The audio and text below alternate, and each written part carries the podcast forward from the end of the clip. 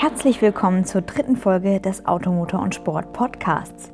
Mein Name ist Nathalie Diederichs und diesmal haben wir für euch, ihr könnt es euch schon fast denken, ein IAA-Spezial vorbereitet. Wir waren für euch auf der Messe und haben dabei zwei interessante Gesprächspartner getroffen, die man so auf den ersten Blick gar nicht auf der IAA vermuten würde. Zum einen nämlich den Comedian Oliver Kalkofe, der in Frankfurt war, um den neuen Disney-Film Cars 3 vorzustellen. Ihr wisst schon, der mit Lightning McQueen und so. Ja, und Olli Kalkofe hatte ziemlich interessante Methoden, um sich auf seine Rolle als Autosynchronsprecher vorzubereiten. Aber hören wir einfach mal rein. Herr Kalkofe, Sie sprechen ja in dem Film Cars den sympathischen, aber ein bisschen schusseligen Rusty. Wie ist es denn eigentlich, ein Auto zu sprechen?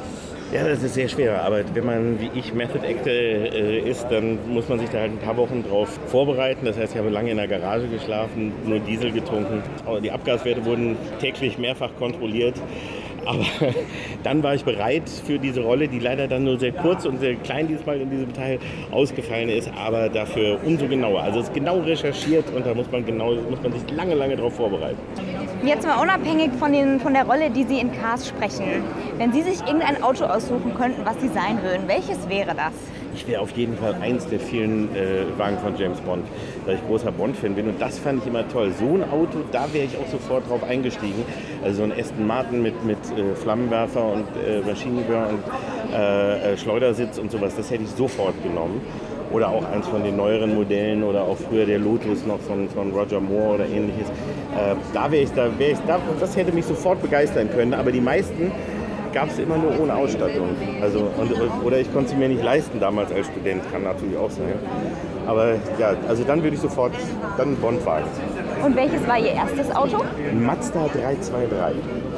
Kleiner metallic blauer Mazda 323, der wurde dann gewechselt in einen dunkelblauen Mazda 323. Und dann hatte ich irgendwann einen Unfall, dann kam ein kleiner Ford und dann kam Alfa Romeo und dann kam Volvo. Was war denn das größte Abenteuer, das Sie mal mit einem Auto erlebt haben?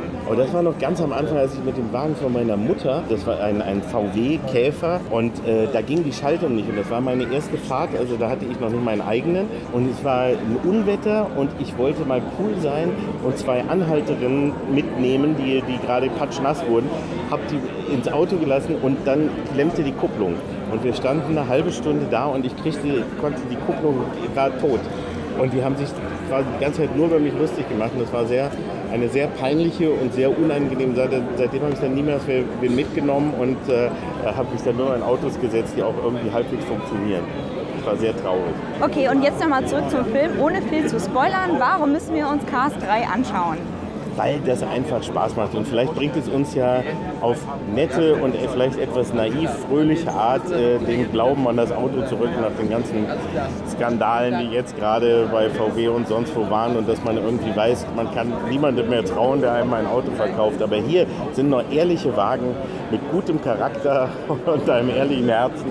Und es ist ganz schön, in dieser Zeit einfach mal äh, denen wieder zuschauen zu dürfen und sich nicht dafür schämen zu müssen, dass man ein Auto gekauft hat oder von wem man das hat oder wer einen da betrogen hat oder belogen hat. Das macht einfach wirklich Spaß.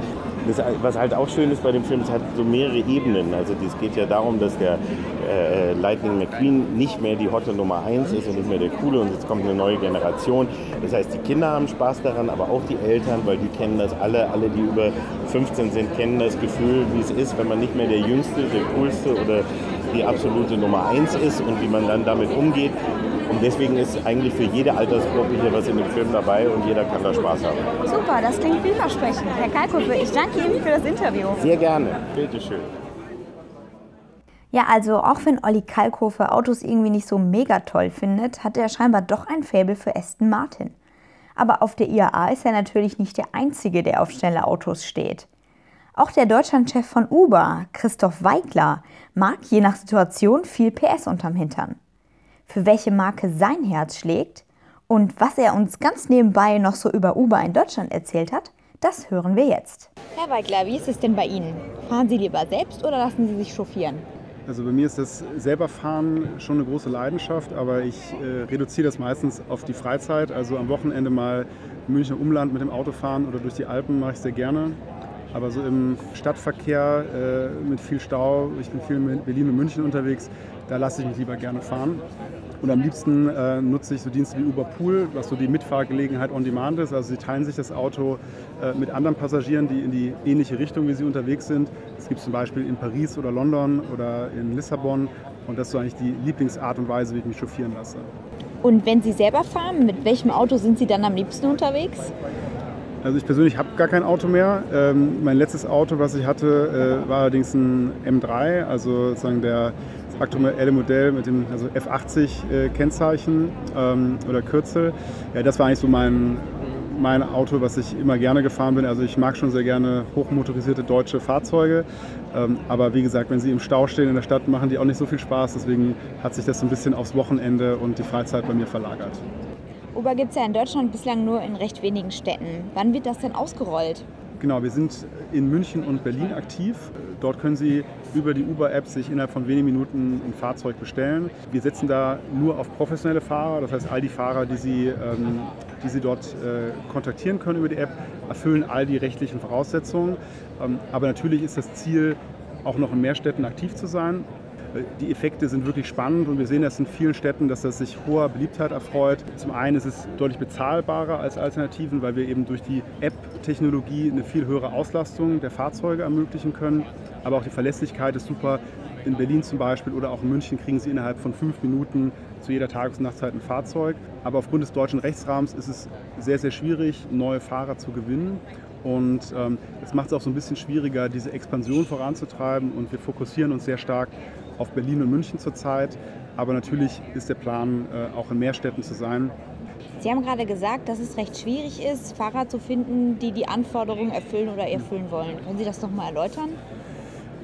Ja, ich, der deutsche Rechtsrahmen ist eben ursprünglich mal in den 30er Jahren entwickelt worden und zum letzten Mal in den 80er Jahren überarbeitet. Und viele dieser Geschäftsmodelle, die durch die Digitalisierung, letztlich durch Smartphone möglich gemacht worden sind, ähm, konnte man da halt noch gar nicht vorhersehen. Und es gibt zum Beispiel so ein, ein Thema, dass sie nicht poolen dürfen. Also dieses Uber Pool, was ich eben angesprochen habe, wo wir on demand eine Fahrgemeinschaft bilden, aber nicht, nicht mit all den Komplexitäten, die das vielleicht früher mal äh, ausgelöst hat, sondern sie können einfach auf den Knopf drücken und sie werden automatisch mit jemand anders in ein Auto zusammengesetzt. Äh, und das ist zum Beispiel explizit nicht erlaubt in Deutschland.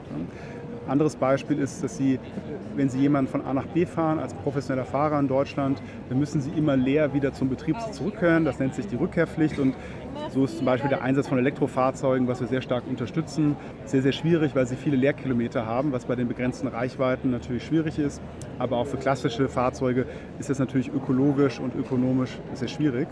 Und ähm, glauben Sie denn, dass wenn jetzt so viele darauf pochen, dieses Gesetz zu ändern, dass das bald mal geschehen wird? Oder sind Sie zuversichtlich? Also das Beispiel Pooling ist, glaube ich, ein, wirklich ein sehr gutes. Äh, es hat ja ganz offen, äh, offenkundige Vorteile. Für den Nutzer ist es günstiger, weil er sich den Fahrpreis teilt. Für den Fahrer ist es sehr gut, weil er eine viel höhere Auslastung hat. Und auch für die äh, Städte und Gemeinden ist es natürlich klasse, weil sie einfach Autos von der Straße nehmen, die sonst parallel in eine ähnliche Richtung fahren würden. Und sie gerade da, wo viel Verkehr ist, Autos von der Straße nehmen. Das ist so ein Beispiel für einen ein Angebot, das durch die Technologie möglich gemacht ist, wo sich eigentlich alle einig sind, das wollen wir ähm, in Deutschland auch haben. Aber natürlich ist es ein sehr langwieriger Prozess und ich glaube, gerade die Geschwindigkeit, wie die Modernisierung dieses Rahmens äh, diskutiert wird, sollte deutlich zunehmen. Aber ich äh, bin da zuversichtlich, dass da in, der nächsten, äh, in nächster Zeit was passiert. Sie haben ja auch gerade gesagt, es gibt noch andere Wettbewerber. Es, mhm. es gibt schon viele Carsharing-Angebote, da werden mehr kommen. Nächstes Jahr kommt Moja mit den VW Shuttle Service und so weiter. Wie positioniert sich Uber denn dann in diesen ganzen verschiedenen Mobilitätsangeboten? Wo ist das Alleinstellungsmerkmal? Also ich begrüße das sehr, dass sich da so viel tut. Peu à peu kommen die eben auch nach Deutschland. Und was wir eben sehen, ist, dass all diese Alternativen zusammen sind ja eigentlich das Gegenangebot zum privat genutzten Pkw, mit dem sie in die Stadt fahren. Und ich glaube, die Zukunft der Mobilität wird eben so sein, dass der öffentliche Verkehr, also die klassische U-Bahn ähm, oder Straßenbahn, das Rückgrat sein wird der urbanen Mobilität. Und all diese Mobilitätsdienste, also die Dienste wie Uber, aber Carsharing, Bikesharing und so weiter, als Ergänzung dazu fungieren und sozusagen dieses gesamt alternative Mobilität ähm, attraktiver machen. Deswegen begrüße ich das sehr, weil ich glaube, umso besser dieses Netzwerk an Alternativen ist, umso eher lassen die Leute auch mehr Auto stehen. Und deswegen profitieren wir auch davon, wenn die Alternativen besser werden, weil sich dann die Nutzer noch mehr darauf verlassen können und am Ende des Tages auch mehr Dienste wie Uber nutzen werden. Okay. Und jetzt ähm, zum Schluss noch die spannendste Frage, warum heißt Uber eigentlich Uber? Die Geschichte ist ganz lustig. Der Travis, äh, unser, unser Gründer, hat mir das mal so erklärt, dass er auf der Suche war nach einer Webseite und dann gibt es so Webseiten, wo man sich eben Namen für Webseiten vorschlagen kann. Und er hat eben gesagt, baue hier äh, einen neuen, sehr guten Chauffeurservice auf. Die Website hat ihm dann den Namen Uber Cab, also das Uber Chauffeurauto oder Uber Taxi vorgeschlagen. Dann hat er irgendwann gesagt, nee, das ist zu lang und dann nehme ich einfach das Cab raus und dann ist Uber geblieben. Also ist keine so kreative Geschichte, sondern einfach ihm wurde das von der Webseite vorgeschlagen. Das ist so die Geschichte, wo der Name herkommt. Okay, alles klar. Ja, vielen, vielen Dank für das Interview. Super, Dankeschön. Tja, also Uber war in diesem Jahr auf der IAA. Dafür ließen sich aber einige Autohersteller gar nicht blicken. Über zehn Marken haben in diesem Jahr abgesagt. Man merkt, die Messe ist gerade irgendwie in so einer Art Findungsphase. Was wir also in Zukunft so auf der IAA sehen werden, ist momentan noch ziemlich ungewiss. In diesem Jahr gab es zum Glück aber noch einiges zu bestaunen. Und damit ihr wisst, was auf der IAA 2017 so Spannendes rumsteht, haben wir unsere Experten von Automotor und Sport nach ihren ganz persönlichen Highlights gefragt. So, Philipp Meyer vom Automotor und Sport Channel. Welches ist denn dein persönliches Messe-Highlight? Also das ist relativ einfach. Das ist ganz klar das Project One von, von AMG. Also das hat mich schon beeindruckt, wie man es hinbekommen kann, einen Formel-1-Motor mit äh, den Elektromotoren zu kombinieren und das auf die Straße zu bringen. Über 1000 PS, 0 auf 200 in unter 6 Sekunden. Äh, das einzige Problem ist, äh, das Ding ist schon ausverkauft. Ähm, das heißt, äh, ich könnte ihn nicht in meiner Lieblingsfarbe schwarz bestellen, ähm, sondern muss auf dem Gebrauchtmarkt gucken. Birgit Prima, was hat dir denn bis jetzt am besten gefallen hier in Frankfurt? Ganz ehrlich, die Robotaxis à la Smart, das dauert zwar noch eine ganze Zeit, bis die kommen, aber ich finde die Vorstellung faszinierend, dass einfach ein Auto wie durch Geisteshand zu mir kommt, ich einsteigen kann und ich irgendwo wieder aussteige und es weiterfährt und mich um nichts kümmern muss, die finde ich irgendwie super. Dirk Gulde, welcher ist denn dein Favorit? Also mein Highlight bis jetzt, und ich muss sagen bis jetzt, weil ich noch nicht alles gesehen habe hier auf der Messe, ist eindeutig der ID-Bus von VW, also der elektrische VW-Bus. Und ich finde einfach toll an dem Auto, dass er die alte Welt, sprich das typisch Bulli-mäßige, so schön kombiniert mit den neuen Themen, also Elektroantrieb und autonomes Fahren. Das ist genau das, was ich toll finde. So, ich spreche jetzt hier mit Patrick Lang. In welches Auto hast du dich denn verliebt auf der IAA hier? Also zwischen den ganzen Elektrostudien, die vielleicht irgendwann kommen oder vielleicht auch nicht, finde ich am schönsten ein Konzept, das schon sehr greifbar ist, und zwar den California XXL ein Auto, in dem man stehen kann, ist ja immer was Cooles und darin kann ich auch noch liegen, duschen und leben eigentlich. Und Gregor Hebermehl, dein Favorit? Mein Favorit ist der Honda Urban Concept EV, äh, rein elektrisch fahrendes Stadtauto, der super niedlich aussieht und sehr, sehr stark an den Golf 1 erinnert und äh, mit einer durchgehenden Rückbank und einer durchgehenden vorderen Sitzreihe auch viel Platz bietet. Und hoffentlich kommt das schon so, er soll 2019 da sein. Und Gerd Stegmeier, welches Modell hat dich denn hier überzeugt? Also mein persönliches Highlight auf der IAA 2017 ist der BMW iVisions Dynamics. Und zwar, weil er der erste Elektro-BMW ist, der erstens genauso dynamisch aussieht wie die konventionellen BMWs und auch verspricht, genauso dynamisch zu fahren. So, jetzt habt ihr euch hoffentlich den IAA-Plan zur Hand genommen und eure Kreuzchen bei den Hallen gemacht, die ihr euch unbedingt ansehen müsst. Viele weitere Infos, Fotos und Videos zu den Highlights findet ihr natürlich in aller Ausführlichkeit auf unserer Internetseite und auf unserem YouTube-Channel. Also schaut doch mal rein. Wir hören uns dann wieder in zwei Wochen zu einer neuen Folge vom Automotor und Sport Podcast. Macht's gut und hoffentlich bis bald.